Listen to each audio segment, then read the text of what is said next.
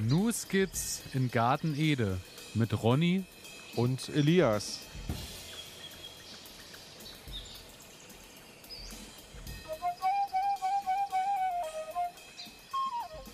Herzlich willkommen, meine Damen und Herren. Herzlich willkommen zu einer weiteren Folge Ihres Lieblingsgarten-Podcasts News Skits in Garten Ede.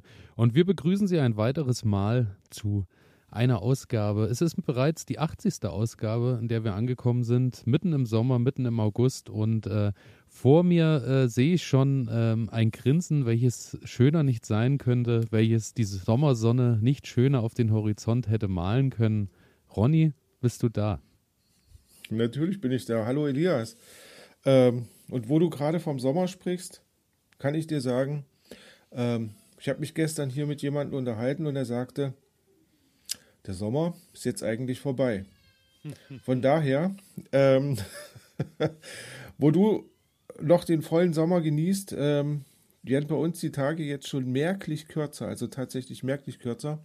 Und ähm, ja, es wird auch schon wieder kühler. Von daher glaube ich, ich fahre dann ähm, in drei Wochen, fahre ich nochmal in den Spätsommer rein. Ähm, ja, finde ja. ich total, ich finde den Gedanken gerade total spannend, ähm, als ich losgefahren bin, bin ich quasi vom späten Frühling in den Frühling reingefahren.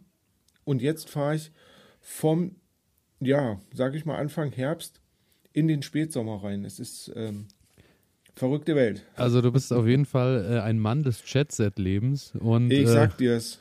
Und daher äh, die Landsfrage am Anfang, wo erwische ich dich denn gerade?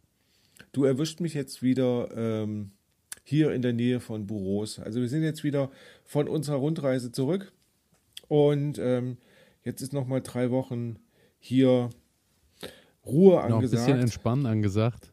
Richtig, richtig. Der Trip war ziemlich, ziemlich anstrengend. Ähm, und ja, jetzt steht so ein bisschen was an bei mir. Ähm, die Blaubeeren sind reif. Oh, es ist das Zeit heißt, für Blaubeermarmelade. Richtig, Blaubeermarmelade, bisschen Saft kochen, äh, sowas in der Art habe ich noch vor. Ähm, die Johannisbeersträucher sind schon abgeerntet. Oh. Das heißt, da steht jetzt an Gelee kochen, Saft kochen. Ähm, ja, und die Lupinen sind reif. Das Auch heißt, noch. ja, wie angekündigt, Elias, ähm, ich sammle ein paar Lupinensamen, dass wir dann im nächsten Jahr einfach mal ein paar Lupinen in den Garten bringen können. Oder vielleicht sogar in diesem Jahr noch als Gründung.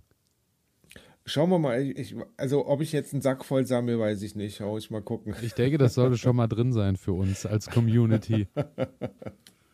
Aber dann bist genau. du ja jetzt quasi voll in der Bärenwoche sozusagen. Du machst bin, quasi, ich, hast genau. jetzt das noch nachzuholen, was bei uns in den meisten Fällen wahrscheinlich in den Gärten schon äh, passiert Alles schon ist. passiert, ja. ja.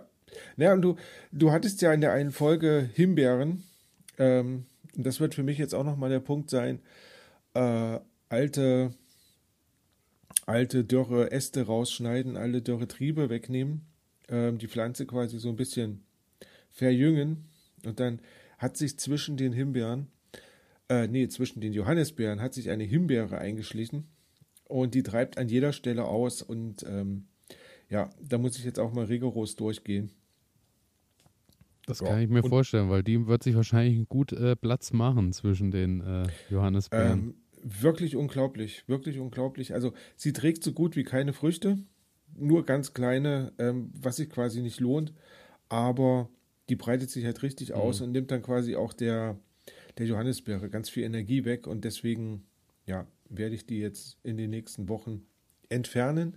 Ja, und dann hoffe ich, wenn ich nächstes Jahr wieder herkomme, dass da hier alles ähm, sehr schön in voller Pracht dasteht und die nächste Ernte eingefahren werden kann.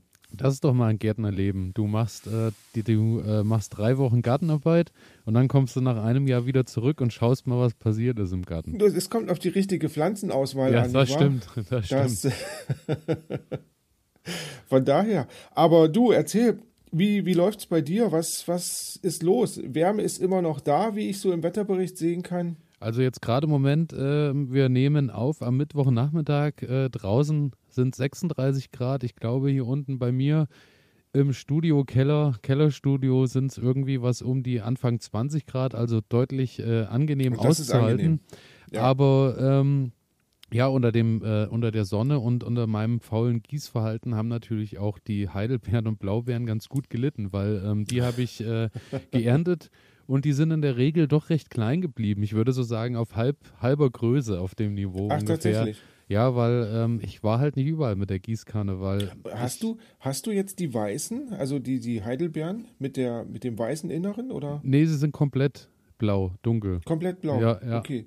Genau. Na gut, dann werden die ja auch nicht so groß wie die, wie die weißen. Ja, sind diese sowieso eine kleinere Sorte dann, ne? Mhm. Aber ähm, ja, die sehen doch schon so aus, als hätten sie das ein oder andere Wässerchen noch gut vertragen können. Okay, okay. Aber äh, ich habe ja mal den einen Tag komplett äh, mit zwei Gießkannen alles gegossen, was irgendwie äh, nötig und möglich war. Und äh, Mhm. da war ich, glaube ich, so irgendwas zwischen anderthalb bis zwei Stunden nur mit einem Gießrundgang Nur mit beschäftigt. Gießkannen. Und äh, da muss ich halt beschäftigt, sagen, dann habe ich mir irgendwann gedacht, okay, das eine schafft's und das andere halt weniger, Ja, ja. damit klarzukommen. Du überlässt es dann der Natur. So ist es, so ist es. Dabei entsteht oder nicht entsteht. So okay. ist es. Und ähm, was ich Was auch. machen die Tomaten? Das, Ja. das ist doch jetzt erstmal die allerwichtigste Frage. Meinst du, das ist die wichtigste Frage? ich, Ich habe hier ganz, ich habe ganz viel Frage. auf meinem Zettel, was ich dir alles berichten muss heute. Okay. Und äh, Tomaten ist es so, dass die äh, endlich in Fahrt kommen und äh, ich jetzt so von jeder Sorte endlich auch reife Tomaten ernten kann.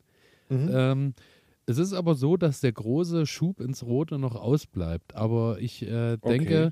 Also es ist natürlich schon so, es ist Jammern auf hohem Niveau. Es ist jetzt so das Level, dass ich sagen kann, jeden Tag mindestens äh, eine Hand bis zwei Hände voll. So kannst du mit nach Hause nehmen, dass man sagen okay, kann. also du kannst dich jetzt quasi selbst versorgen, gerade im Moment. Du kannst jetzt so jeden Abend äh, einen guten Teller Tomaten zu dir nehmen, wenn du das möchtest.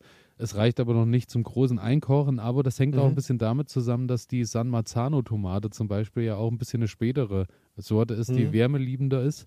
Und ähm, wenn die dann kommt, das ist ja dann wirklich eine reine Soßentomate zum Einkochen.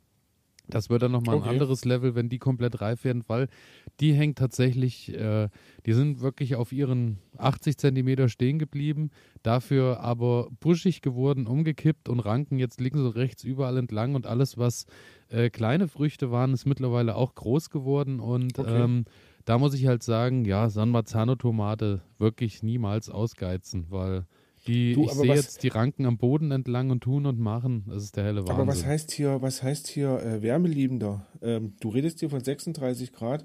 Ähm, was will die denn noch haben? Ja, ich hatte die ja ja, Irrsinn. ja, wir haben äh, 50 Grad im Tunnel. Davon abgesehen. Wir sind ja nicht bei also 36. Also, Mehr ich, geht doch nicht. ich Ansonsten hatte die aber im gekocht, Sommer- wenn du sie. ja, da, also die sind dann fertig. Du musst nur noch Salz, Pfeffer drauf streuen, Deswegen, Nudeln dazu kochen und fertig. ja. Genau.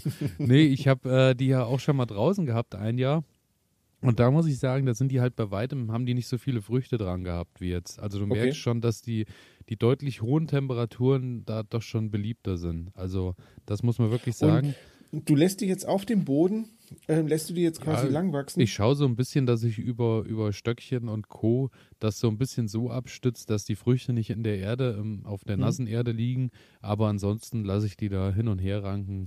Weil- Ich kann mich, ich kann mich an eine Werbung erinnern. Ähm, von dem Unternehmen möchte ich jetzt hier gar nicht weiter nennen.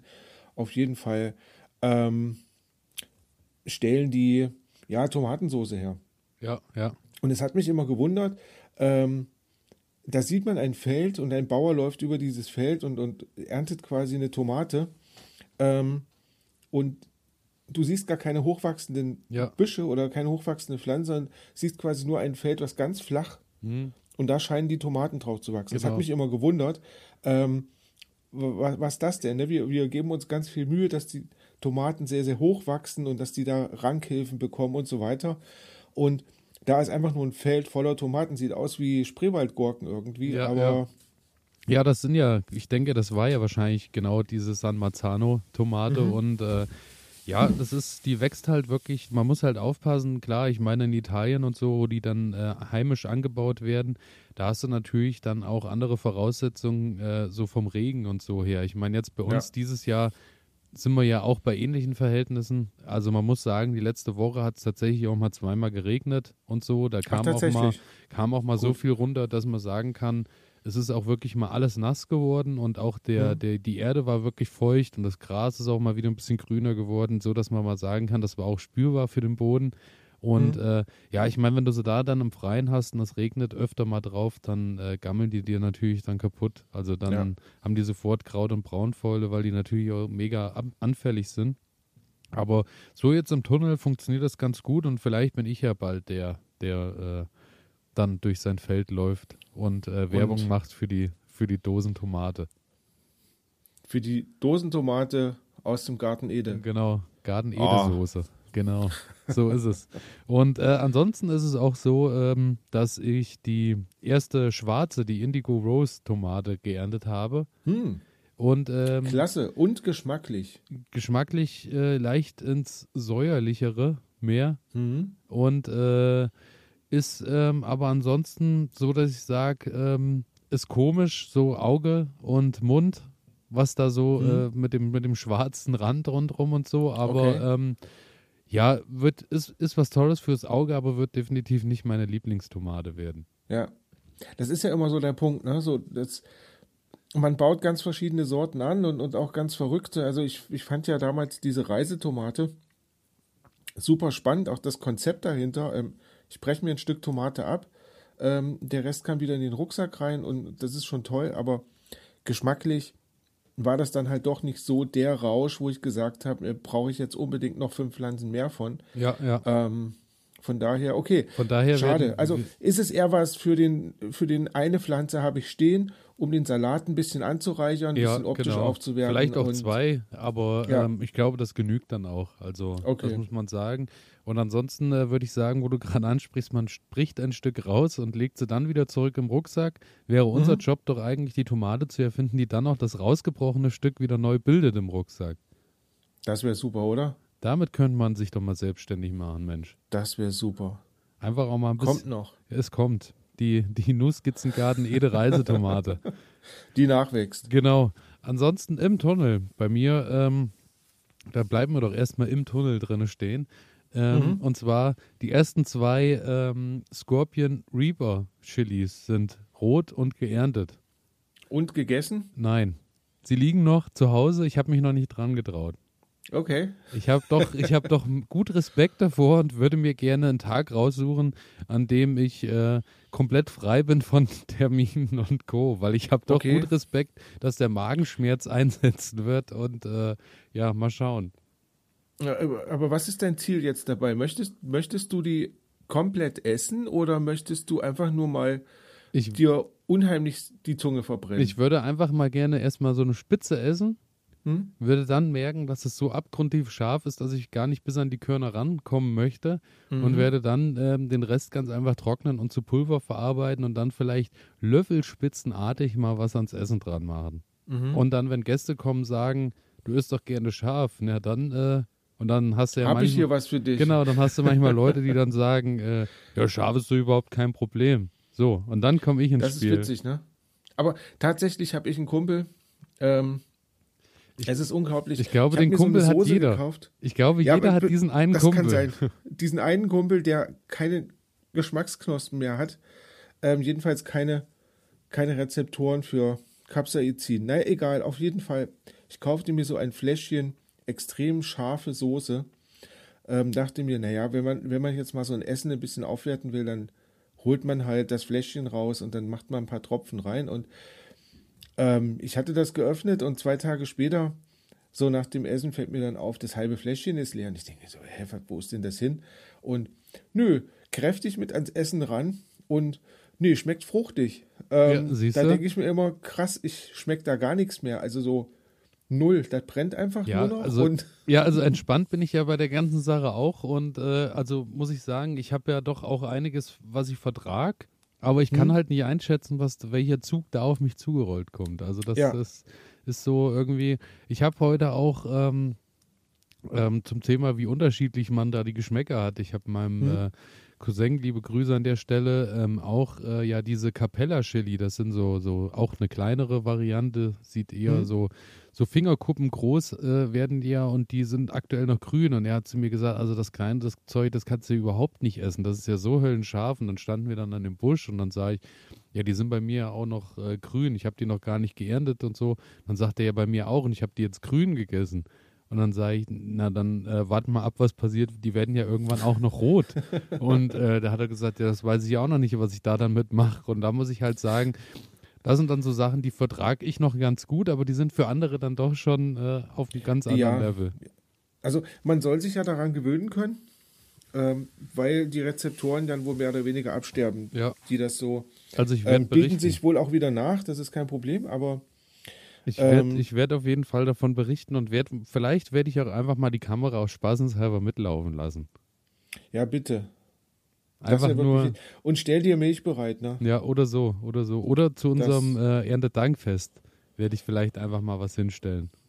Einfach mal ein Schälchen, genau. wo man so, ja, genau. finde ich gut, so, so zum wir's. Snacken ja, nebenbei. Ja. Also, was ich auch sagen muss, die türkische Paprika, die Gewürzpaprika, mhm. da habe ich jetzt auch eine geerntet und zwar war das die erste, die auch recht, äh, die auch Outdoor stand und ähm, daher auch äh, den, den Wetter, Unwetter und Co. ausgesetzt war. Da ist die Paprika auch nicht besonders groß geworden.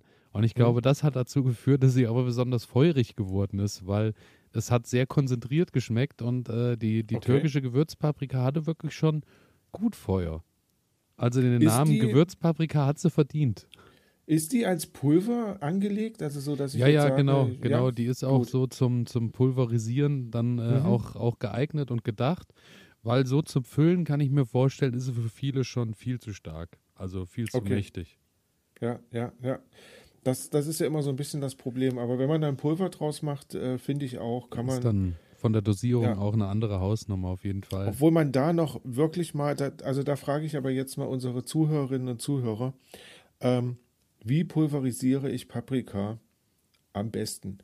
Weil ich habe ja, ich habe ja das probiert mit so, mit so einem Mixer und so richtig, so richtig pulverig. Ach, du meinst, wenn geworden. sie nicht, nicht das Trocknen an sich, sondern wirklich einfach nur das Zerbröseln, so. Nee, ja, dieses, ich habe jetzt eine getrocknete Paprika ja, ja. oder Chili oder was weiß ich. Ähm, und da möchte ich jetzt wirklich ein Pulver rausgewinnen. Ne? Also ich habe ich hab mir so einen Hochleistungsmixer gekauft, der ich weiß gar nicht, 30.000 Umdrehungen oder sowas macht. Also schon richtig schnell und, und kräftig. Dennoch habe ich immer noch so, so Plättchen dazwischen, die er halt nicht zerschlägt dann in dem mhm. Moment. Und ja, ja. das würde mich halt mal interessieren. Gibt es da eine Mühle für? Da habe ich mich auch schon mal erkundigt. Ähm, da sagte mir dann aber jemand, naja, wenn man jetzt so eine Mühle nimmt und da sind jetzt noch feuchte Stellen dran. Jetzt weiß ich halt nicht, was ist jetzt feucht bei einer ja, getrockneten Paprika, ähm, dann können sich diese Steine quasi zusetzen und dann hast du quasi gar keine Malwirkung mehr. Das, ja, von da, also wenn ihr da Daher, Ideen oder Erfahrungen habt, reicht das mal rein. Gerne per E-Mail elias.garten-ede.de oder einfach Nuskits in Garten Ede, Instagram, kommt ihr auf unser, unseren Blog oder auf unsere, unsere Bilder- und Videosammlung oder bei New Skits, das ist Ronnys Reiseblog, auch da natürlich gerne abonnieren und hinschicken. Und ähm, genau, dort findet ihr uns. Und äh, ja, da bin ich auch sehr dankbar, weil ich bin jetzt auch gespannt, wenn ich das Ganze dann irgendwann mal getrocknet habe, ähm, ja. was dann draus wird. Schauen wir mal. Und wie gesagt, Elias, ähm, meine Erfahrung vom letzten Jahr, glaube ich, ähm, es war bei mir nicht gut, die kompletten Früchte irgendwie aufzuhängen. Bei mir. Weil hm? sehr viel geschimmelt ist dann. Bei mir äh, Plan, ich habe ja den kleinen Dörrautomat. Daher okay. ist meine Hoffnung, dass ich da einfach, äh, und da werde ich jetzt auch äh, in zwei Wochen dann, denke ich, schon berichten können, wie ich da mhm. Tomaten getrocknet habe und vielleicht eingelegt habe und Co., weil da muss okay. der wirklich, das funktioniert ja ohne, ohne Dörrautomat oder Backofen, kannst du das ja knicken bei Tomaten. Und äh, mhm. beim Backofen hat man ja immer das Problem, dann lässt er den irgendwie auf 80 Grad über Stunden laufen und muss dann irgendwie die Klappe auflassen und ja, so. Ja, ja. Und da erhoffe ich mir dann von dem Dörrautomaten, dass das vielleicht eine ganz runde Sache wird. Aber mhm. dazu in zwei Wochen mehr. Wir waren noch im äh, Tunnel unterwegs. Ja. Pass auf. Äh, früher hätte ich gesagt, äh, ganz klassischer Fehler der Woche. Ich hatte ja äh, meinen ganzen Kohl im mhm. Folientunnel und habe mich ja auch gefreut, weil der auch im Folientunnel selbst bei 50 Grad ganz toll gewachsen ist. Und äh, ja, ich habe den ja nicht abgedeckt. Und dann hatte ich ja schon mal angemerkt, dass so langsam die Kohlfliegen und Co. Äh, Einzug okay. halten. Und die haben jetzt innerhalb von einer Woche tatsächlich meinen kompletten Kohlbestand im Tunnel rasiert bis aufs Letzte. Also die haben wirklich nur noch Äste stehen lassen. Überall waren kleine gelb, gelblich-grüne Raupen Wahnsinn. Und äh, die haben halt wirklich in dem Tunnel sowas von gewütet, wirklich auch nur den Kohl angerührt, sonst gar nichts. Und äh, haben halt aber den Kohl wirklich bis aufs Letzte äh, äh irgendwie kurz gemacht. Und da habe ich da mir kann gedacht. Man nur herzlichen Glückwunsch sagen. Genau, ja, ja. Und da habe ich mir gedacht, ich muss mich vielleicht doch nochmal mit dem Thema Kohlweißling beschäftigen. Und da habe ich jetzt so ein bisschen, so nach dem Motto, kenne deinen Feind, erstmal geschaut, Ja. äh, was da überhaupt so richtig dran ist und so. Und erstmal, es gibt zwei unterschiedliche Arten. Es gibt den großen Kohlweißling und den kleinen Kohl- Kohlweißling. Beides sind Tagfalter. Mhm. Der weißlich-gelbe große Kohlweißling erreicht eine Flügelspannweite von 4 bis 6 Zentimeter. Vorderflügel haben schwarze Spitzen. Sieht etwas aus wie ein Zitronenfalter. Und dann Ja. ist mir so bewusst geworden, nachdem ich diese Beschreibung gehör gehört habe, dass ich vielleicht ab und an nicht äh, irgendwelche Falter und schönen Schmetterlinge gesehen habe in meinem Garten, sondern dass es eher der Kohlweißling war, der seine Runden gedreht hat im Garten Das kann natürlich sein, ja. ich den doch des häufigeren äh, verkannt haben muss. Und äh, sich, der hat sich dann gut eingenistet da. Und äh, ja, daher ähm, ja, ist der, wusste ich da dann schon mal mehr. Dann ist es so, äh, die Raupen des Schmetterlings werden bis zu vier Zentimeter lang, sind gelb, grün und schwarz gefleckt. Eins zu eins genau das, was ich auf meinem Kohl überall sitzen hatte. Ich habe mir gerade mal ein Foto aufgerufen. Sieht Ja. wirklich wunderschön aus. Ja, ist so. Ist ein Wundersch, also, aber ist halt wirklich wundergrässlich für den Garten. also, äh, ich kann dir wirklich sagen, ich habe eine komplette Schubkarre voll, also wirklich eine gut gestapelte, hochgestapelte Schubkarre voll Kohl aus meinem Gewächshaus raus. Kohlreste weggefahren. Ja, ja. Boah, Und, da kommt äh, Freude auf. da kommt Freude auf. So ist es. Ähm, beim kleinen Kohlweißling ist es so, äh, dass er natürlich ein, ein Stückchen kleiner wird. Die Spannweite liegt so bei 4 cm und die Raupen sind nur grünlich und etwa nur so 2,5 cm lang. Also ein bisschen Mhm. kleiner und sie treten einzelne auf, aber deswegen nicht minder gefährlicher.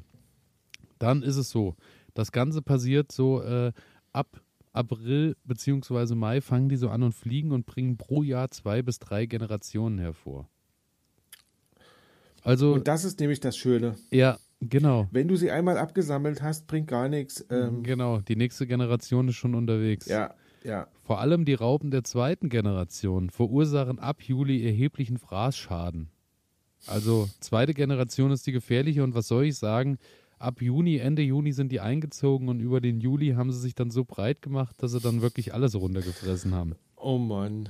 Es ist so, dass die äh, gelben Eier der ersten Generation vorwiegend an äh, der Familie der Kreu äh, also Familie aus äh, der Kreuzblütler abgelegt werden. Das heißt, auch da kann man schon mal so ein bisschen äh, vorweggehen und kann mal immer mal die Kohlblätter absuchen nach gelben Eiern, weil die legen Mhm. dann gl- kleine gelbliche Eier unter an die Unterseite der Kohlblätter.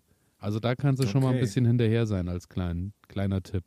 Dann beginnen die geschlüpften Raupen sofort die Blätter zu fressen und häuten sich mehrmals, bis sie ihre endgültige Größe erreicht haben.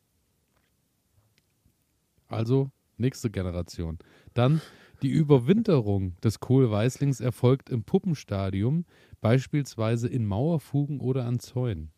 Jetzt habe ich mir überlegt, es bringt also Entfernst du deinen Zaun?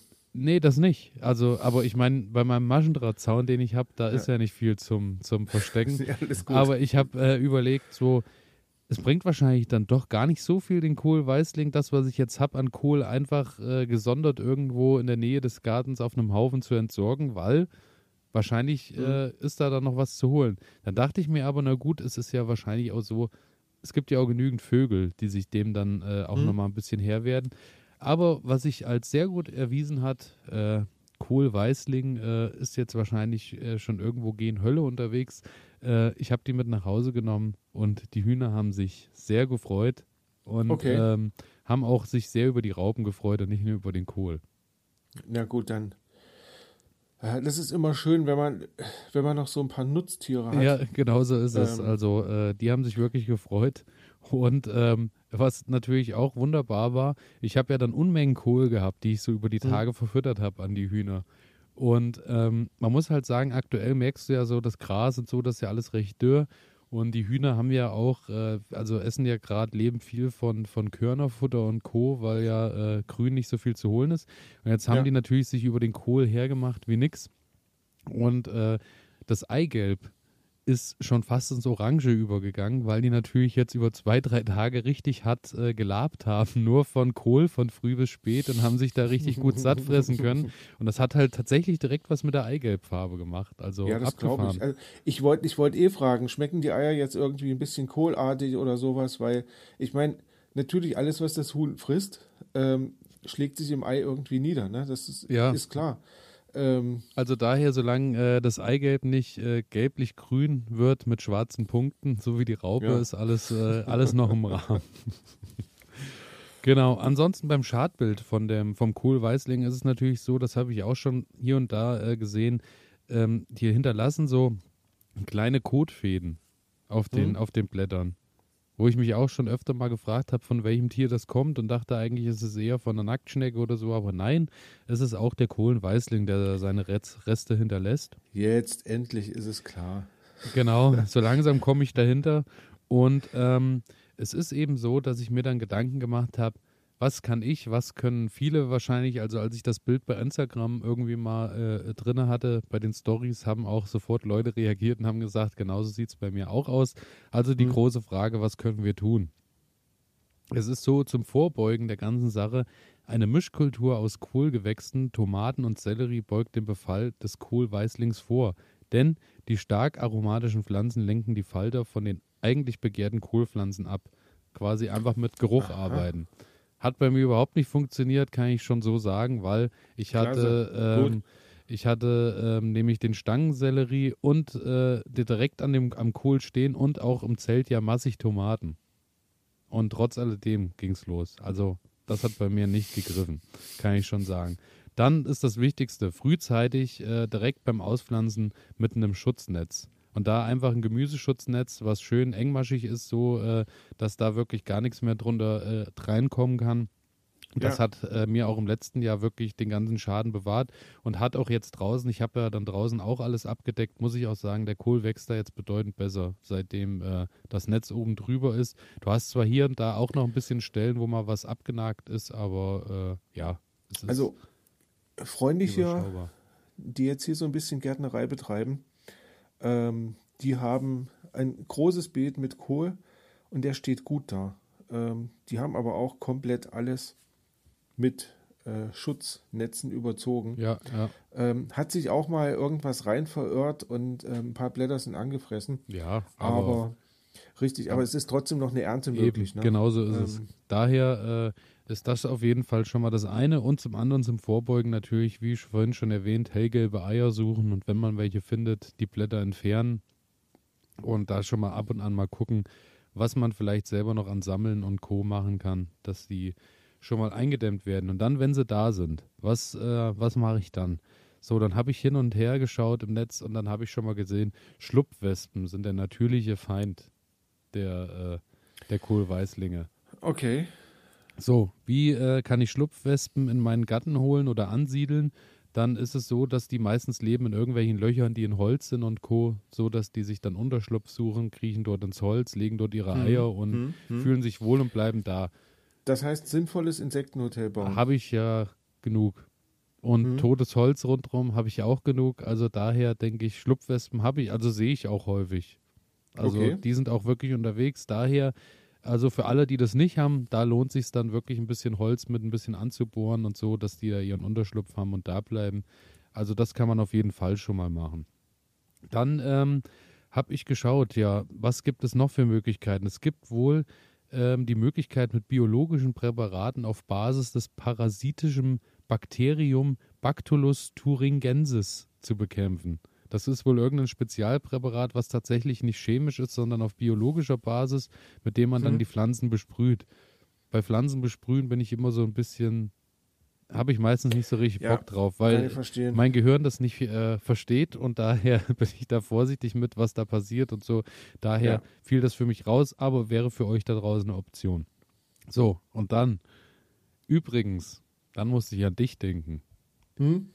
Wer in seinem Garten öfter Brennnesselbrühe ausbringt, kann mit einem vermehrten Auftreten der Kohlweißlinge rechnen, da die Ausbringung der Brühe die Schmetterlinge anlockt. Ah. Und dann habe ich so gedacht, gut. Jetzt weiß ich auf jeden Fall, wie ich das Ganze Ich noch noch ein 100 bisschen Liter stehen. Ja, genau. genau so ist es. Also für mich merke für die Zukunft äh, einfach in Zukunft äh, bei Brennnesselsjauche vielleicht beim Kohl verzichten und Mhm. äh, rundrum vielleicht äh, schauen, dass alles andere weiterhin äh, gedüngt wird, aber beim Kohl lasse ich es weg. So, Hausmittel. Und zwar Mhm. gibt es dreierlei Sachen, die ich gefunden habe, die wohl recht effektiv sind. Und zwar hilft es, wenn man auf die befeuchtete Pflanze Gesteinsmehl gibt. Da sind wir wieder, du wirst dich erinnern, wie damals bei der äh, Stachelbeer, Wespe, Ja, ja, ja. die Raupen, das hat ja auch wirklich gut geholfen. Also die waren ja dann danach auch wirklich verschwunden. Und äh, Tabakasche hilft wohl auch sehr gut. Muss ich halt sagen, Tabakasche habe ich durch äh, regelmäßige Feierlichkeiten äh, häufiger im Garten irgendwie zur Verfügung. Aber Tabakasche kann ich mir jetzt auch nicht so richtig vorstellen, dass ich das an mein Essen oder an meine Blätter dran machen will. Nee, Ist nicht so richtig meins. Daher die schönere Variante, Kaltwasserauszüge aus Tomaten. Tomatenblätter und Co. haben wir sowieso genug, weil äh, wir ja Mhm. gerade vom ausgeizen und so Ausgeizen. regelmäßig. Ja, ja. Und diese äh, Blätter werden dann ungefähr ein Kilo Blätter auf 10 Liter geben. Quasi, du machst den Eimer voll, kippst äh, Wasser oben drüber und lässt das Ja. 24 Stunden ziehen. Soll aber nicht wie bei der Brennnesseljauche werden, es darf nicht gären. Es muss vor dem Gären ausge ausgegossen werden. Okay. Und dann ähm, machst du quasi nach 24 Stunden die Tomatenblätter raus und gießt damit die, die Kohlpflanzen. Und durch den Geruch fühlen die sich dann wohl so unwohl, dass sie da wohl nicht mehr so richtig dran gehen. Das klingt natürlich nach einer Sache, ähm, die ist erstmal, also die würde ich jetzt anwenden. Das weil ist auch, finde äh, ich, ja, finde ich un, unbedenklich. Ähm, auf der anderen Seite ähm, ähnelt das ja ziemlich dem, was du am Anfang gesagt hast. Ich baue meinen Kohl neben die Tomate. Der Geruch vertreibt sie. Ähm, hat nicht funktioniert. Ähm, Wäre natürlich jetzt mal ein Versuch wert, Ja, eben, ob da, eben. Ob da Ich- was passiert oder nicht. ich werde es ja. probieren und wahrscheinlich werde Ja. ich es auch einfach, ich werde einfach immer mal einen Eimer dann äh, anst also schon mal ranstellen und das äh, so ein bisschen ziehen lassen immer und werde das einfach prophylaktisch mal auf den Winter- und Herbstkohl draufgießen, weil ich denke, Hm. Ja. schaden kann sowieso nicht und daher, äh, was auch noch eine Möglichkeit ist, es sind wohl äh, Pflanzenbrühen aus Rheinfahren und Wermut. Da muss ich aber Mhm. sagen, da bin ich mir unsicher, ob ich überhaupt was reinfahren oder Wermut irgendwo in meinem Garten rundherum zur Verfügung habe. Und da ist es dann auch so, das muss auch 24 Stunden stehen und muss dann aber auch noch aufgekocht werden, dass die ätherischen Ah, Öle dann okay. äh, da rauskommen. ja, ja, ja. Und dann bin ich schon wieder beim Ding zwischen, da muss ich das mit nach Hause nehmen und so. Da ist das andere schon die bedeutend entspanntere Variante. Ich werde Oder du musst dir probieren. noch mal so eine Outdoor-Küche einrichten im Garten. auch das weißt du, dass äh, du da ist eigentlich Extrakte herstellen kannst. ja, ja, ich denke, auch das ist äh, mal an der Reihe irgendwann. Auf jeden Fall, gebe ich dir absolut recht. Genau, und das äh, ist so das, was ich da gerne machen würde und hoffe, ich konnte euch äh, auch Kohl-Weißling geplagten äh, Zuhörerinnen da und Zuhörern da draußen äh, vielleicht mal den einen oder anderen Tipp geben. Genauso ist es. Ähm, was ich immer wieder, was ich immer wieder raushöre, ähm, ablesen. Ähm, für mich, also ich meine, bei den Johannisbeeren ablesen hat perfekt geholfen. Als ich jetzt wieder zurückkam, ich sehe jetzt regelmäßig Wespen, die quasi um diesen Busch rumkreisen, in den Busch reinfliegen, da ihre Arbeit verrichten. Ja, Ähm, bei den Schnecken, du kannst dich erinnern, letztes Jahr jeden Abend Schnecken weglesen. Ähm, das macht Arbeit, das ist auch irgendwie nicht schön, aber das ist effektiv, bringt wirklich richtig viel, ohne Chemie, ohne irgendwas. ja, das, ich gebe dir voll und ganz recht, aber es ist A, mit, mit viel Zeitaufwand verbunden. Ist extrem viel Zeit, ja. Und je mehr Pflanzen du halt hast, äh, eigentlich ist es dann irgendwann eine Aufgabe, die du halt auch wirklich nicht mehr bewältigst. So. Also Mhm. wie bei mir im Garten Nacktschnecken lesen ist halt Katastrophe. Dieses Jahr ist Mhm. ja alles entspannt, muss ich ja wirklich sagen, weil durch Ja. Hitze und Co. hat sich das eigentlich gut reguliert in diesem Jahr. Mhm. Aber ja, es ist äh, deswegen habe ich Ja. mir da auch schon Thema Nacktschnecken überlegt, ob ich jetzt vielleicht nochmal so ein bisschen so eine Bierfalle und sowas aufstelle, dass vielleicht die paar Nacktschnecken, die dieses Jahr da sind, vielleicht dann Mhm. da auch noch gekillt werden, so dass das Thema dann auch vom Tisch ist erstmal. Also dass das, okay, dass du nächstes Jahr dann eventuell, wenn es nochmal auch wieder oder wenn es ja, wieder feuchter ist. Hm? vielleicht auch Ja, schon klar. entspannter reingeht. Daher mal schauen. Aber zum Thema schönere Dinge, die es im Garten gibt. Erstmal Okay. vom optischen her, Sonnenblumen gehen auf. So Mhm. langsam äh, macht sich das äh, schöne Bild breit, überall Sonnenblumen äh, fangen langsam an, teilweise auf drei Meter Höhe und bilden die ersten Köpfe und gehen auf und blühen. Das ist schön. Überall rundherum an den Sonnenblumen äh, dicke Hummelschwärme unterwegs. Also du kannst abends wirklich pro, pro äh, Sonnenblume, kannst du sagen, sitzen bestimmt drei, vier Hummeln in jeder, auf jeder Sommerblu äh, Sonnenblume und so. Das ist ganz gut. Also es gefällt mir wirklich gut und wird auch in den Ja. nächsten Jahren weitere Wege dann in meinem Garten finden. Also Ja, unbedingt. Das klingt schön. Zucchini und Gurke habe ich mir aufgeschrieben auf meinen Notizzettel. Zucchini und Gurke satt. Und genauso ist es. Also äh, ich weiß gar nicht, ich habe irgendwie alle zwei, drei Tage kann ich einen Eimer Gurken mit heimnehmen und einen Eimer Zucchini. Also davon haben wir jetzt mehr als genug. Also Wahnsinn. und äh, so Wahnsinn. langsam reicht auch Verschenken nicht mehr. Ich glaube, ich muss wirklich anfangen, muss mal eine Woche jetzt sammeln und dann denke ich, werde ich mal Gurken einwecken, weil ansonsten äh, Wollte ich gerade sagen, weil ist, ja, sonst fängst du an wegzuwerfen, ja, ne? ja, weil ist du nicht nachkommst mit dem Genau, Essen. also wir haben ja immer noch den Vorteil, wenn es ganz übel wird und auch wenn ich mal eine Zucchini vergesse und die recht riesig wird und ungenießbar, dann sind immer noch die Hühner zur Stelle, was auch kein Mhm. Problem ist im Kreislauf. Aber äh, ja, ich denke, da werde ich irgendwann anfangen und werde mal einkochen. Aber auch da, äh, ja, werde ich wahrscheinlich in zwei Wochen dann mehr drüber berichten können. Bin gespannt. Eine andere Sache ist, ich habe äh, im- in- ich habe ja Kartoffeln in meinem Garten und dann nochmal außerhalb des Gartens angepflanzt. Und in meinem Mhm. Garten ist natürlich bedeutend trockener, weil es ist weiter weg vom Wasser. Und äh, dort fallen die Kartoffeln jetzt schon reihenweise um und werden richtig dürr. So dass ich schon Angst hatte, es ist Anfang August, ist eigentlich viel zu früh, hängt da überhaupt was dran. Jetzt hat Und? sich aber schon, äh, habe ich schon Wühlmauslöcher gesehen und dann dachte ich, gut, äh, jetzt muss ich dann doch mal ran und muss mal gucken, ob ich da schon was rausholen kann.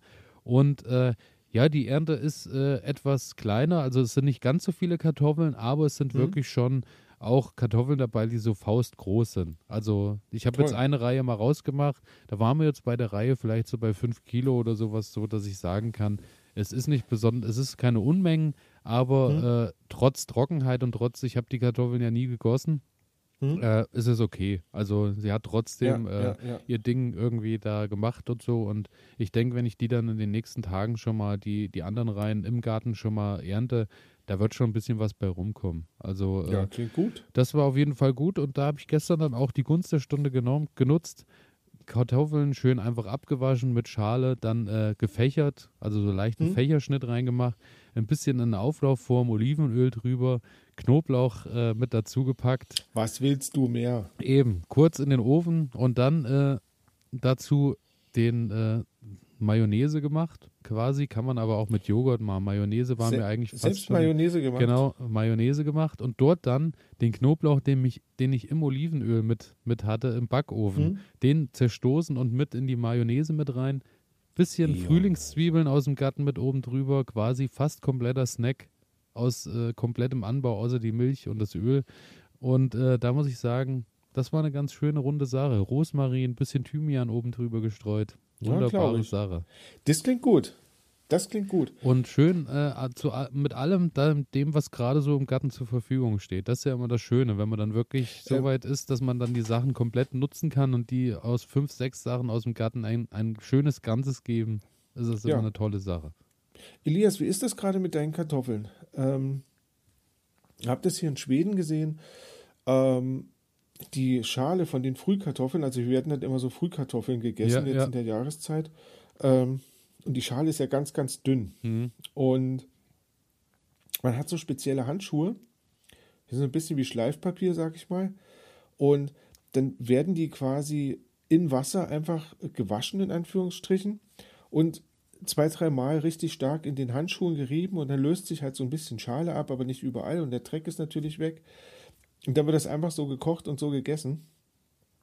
Geht das mit deinen Kartoffeln auch so? So ist es bei mir auch. Äh, Ich habe auch tatsächlich solche Handschuhe zu Hause. Ah, super, Und ja. ähm, ja, ersetzen halt ein bisschen diese, früher hatte ich immer die Bürste, so diese klassische Kartoffelbürste zum Abbürsten einfach. Genau. Die Handschuhe sind halt ein bisschen entspannter, weil äh, wenn du jetzt größere Mengen hast, du kippst die halt einfach ins Waschbecken, ist Wasser drauf und dann reibst du mit den Handschuhen links und rechts mal drüber und dann sind die eigentlich sauber und dann kannst du sie Mhm. mit Schale essen. Und äh, ja, ist eigentlich eine schöne Sache und funktioniert bei meinen auch, ja. Also dann bleibt die Schale eigentlich noch, äh, bleibt erhalten. Und äh, ja, Super. aber wie du schon sagst, die ist schon recht dünn im Vergleich zu dem, was dann später irgendwann Ja, ne? nochmal rauskommt, genau. Und ähm, zu guter Letzt, was ich auch rausgeholt habe, waren die Zwiebeln. Meine Zwiebeln hm. waren ja alle dürr und äh, dann dachte ich, dann ist es jetzt auch an der Reihe, dass ich die Zwiebeln jetzt auch mal raushol, weil ja, das Grün war schon komplett weg. Also die sind wirklich durch die Hitze komplett und? niedergegangen.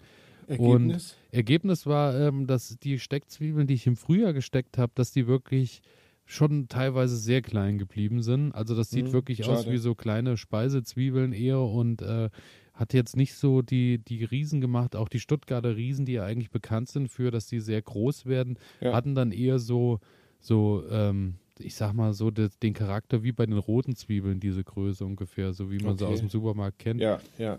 Und ja, da war ich so ein bisschen, also ich habe jetzt nicht gewogen oder so, aber dann dachte ich, ja, das hätte mehr sein können. Aber ich muss sagen, was ich bezahlt gemacht hat am Ende, sind die äh, Winterzwiebeln.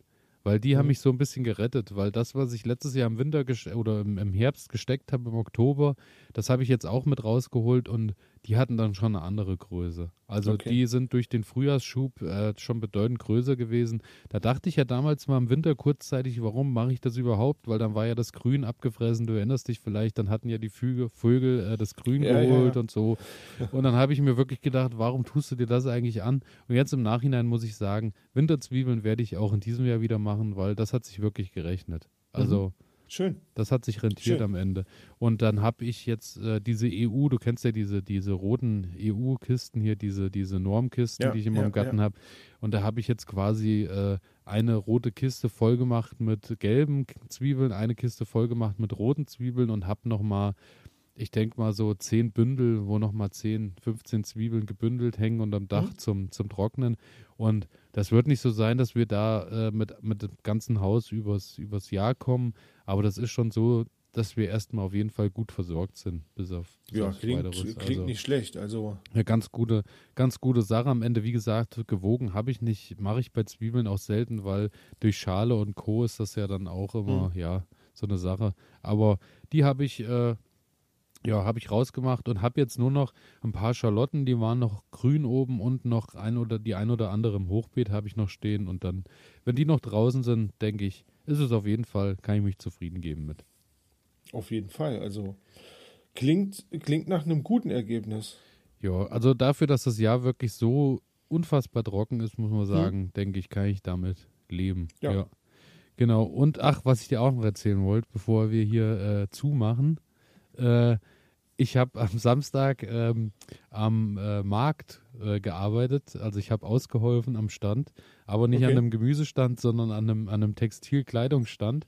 Und mhm. äh, war dann so mal so ein ganzes, ich habe mal so einen Markttag mitgemacht, so mit, mit früh aufstehen, mit äh, dann den Bus packen, dann dort aufbauen. Okay. dann ging das um elf irgendwann los und um elf ist eigentlich Startschuss und um halb elf sind aber schon die ersten äh, Besucher da und, und hm. Co.